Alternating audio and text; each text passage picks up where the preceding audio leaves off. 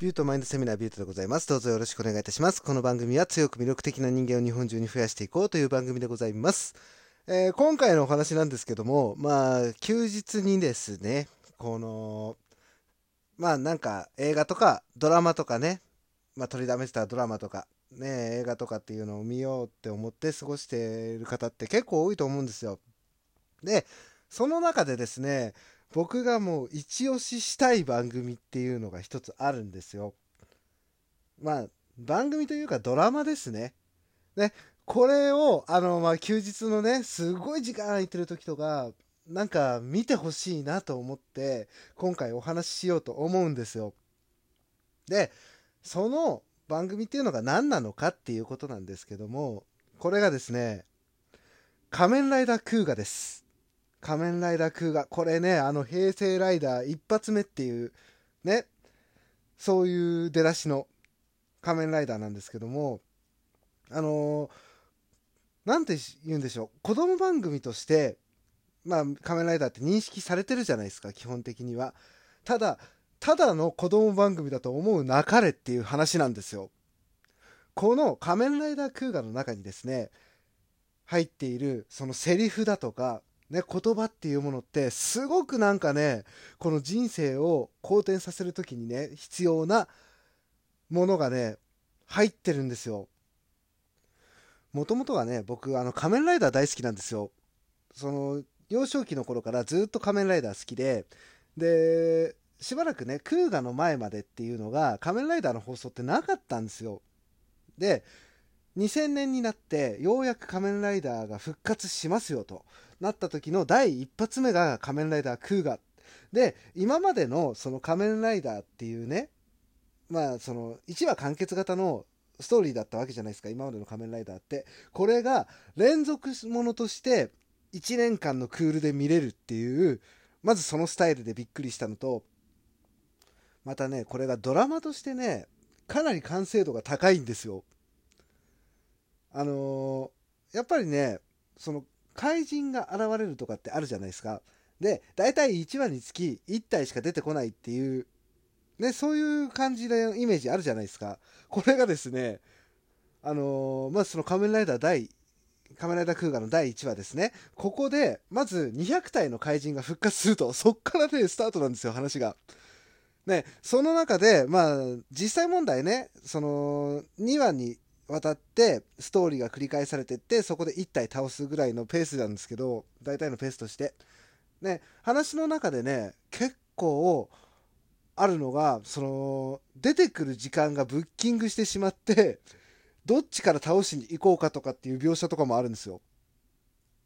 なのでねあのー、結構ドラマとしてものすごく面白い話なんですよ仮面ライダークーガって。で何よりもやっぱりね印象的なのが誰かの笑顔のために頑張るっていうその姿がねすごいかっこいいんですよ。もともとのシルエットがもうクワガタモチーフですごくね、あのー、シュッとした感じの、ね、スタイリッシュな感じの仮面ライダーになってるんですよ。で怪人のグロンギっていうねまあその仮面ライダークーガと敵対してるねあのー、まあ組織というか民族というかがいるんですけどもこのグロンギがね、グロンギの言葉っていうものを持ってるんですよね。また日本語とは全く違うような、そういう言葉を持ってるんですよ。で、まあその意思疎通のちゃんと取れない相手とどうやって向き合っていくのかとか、どうやって戦っていったらいいのかっていうところがね、描写もあって、で、それにですね、急にあの、仮面ライダークーガとしての力を手に入れてしまった、その主人公の五代祐介っていう、ね、主人公なんですけど、この主人公がその大きな力を手に入れたことによって葛藤していくっていうシーンとかもあってあのー、多分大人が見てもねすごく楽しめる作品なんですよ。で今年でねちょうど20周年なので「仮面ライダー空間生誕で」ね是非ともねこの番組を見ていただきたいんですよ僕は。結構ね本当に言葉とかそのセリフとかっていうところに注目して聞いてみるとめちゃめちゃいいこと言ってんすよね。えっ、ー、と印象的だったシーンがですね第14話かな？あのー、この第14話の中でそのクーガと敵対してるグロンギっていうねその怪人に憧れる青年長野っていう人が出てくるんですよでこの長野がですね病気を抱えてたりとかで何やってもうまくいかないっていうタイプの人間でなんかあのそのグロンギに憧れてもう人間をねどんどんめちゃめちゃにしてほしいっていう願望を持ってるわけですよ。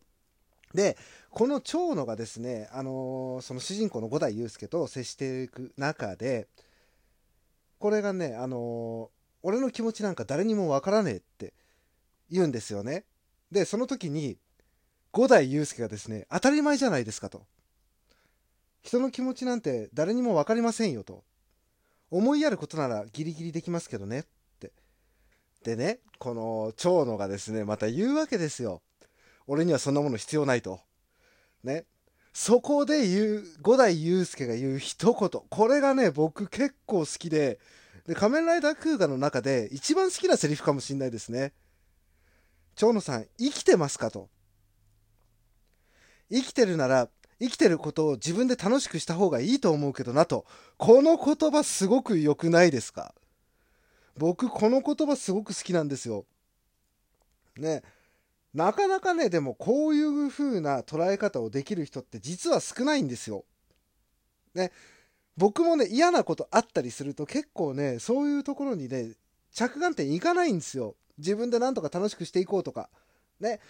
自分で辛くなってくるとやっぱりね他人に物を求めたりするっていうそういうね習慣が自分の中にも身についていたので今まで。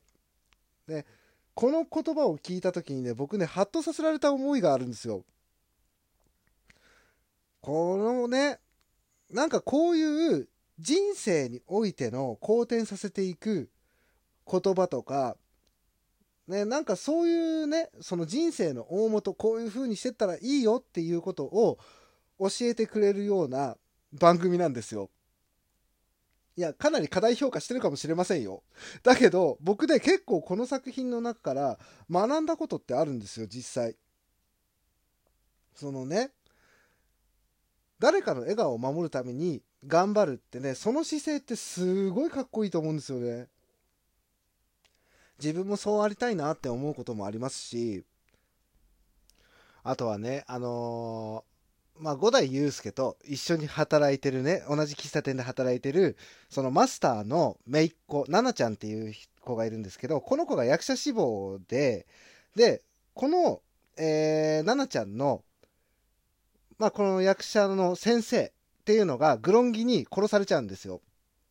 で、何かのオーディションに行った時に、他のね、プロダクションの子とか、その、オーディションに受けてた子たちから、誹謗中傷されちゃうんですね。あの、先生が死んで、キャラクター目立ってよかったね的なことを言われちゃうわけですよ。で、奈々ちゃん、そのね、相手のことをすごいムカつくわけですよ。で、殺してやりたいとか言ってて、まあ、五代祐介が心配してお話をしに行くわけですよね。で、その時にですね、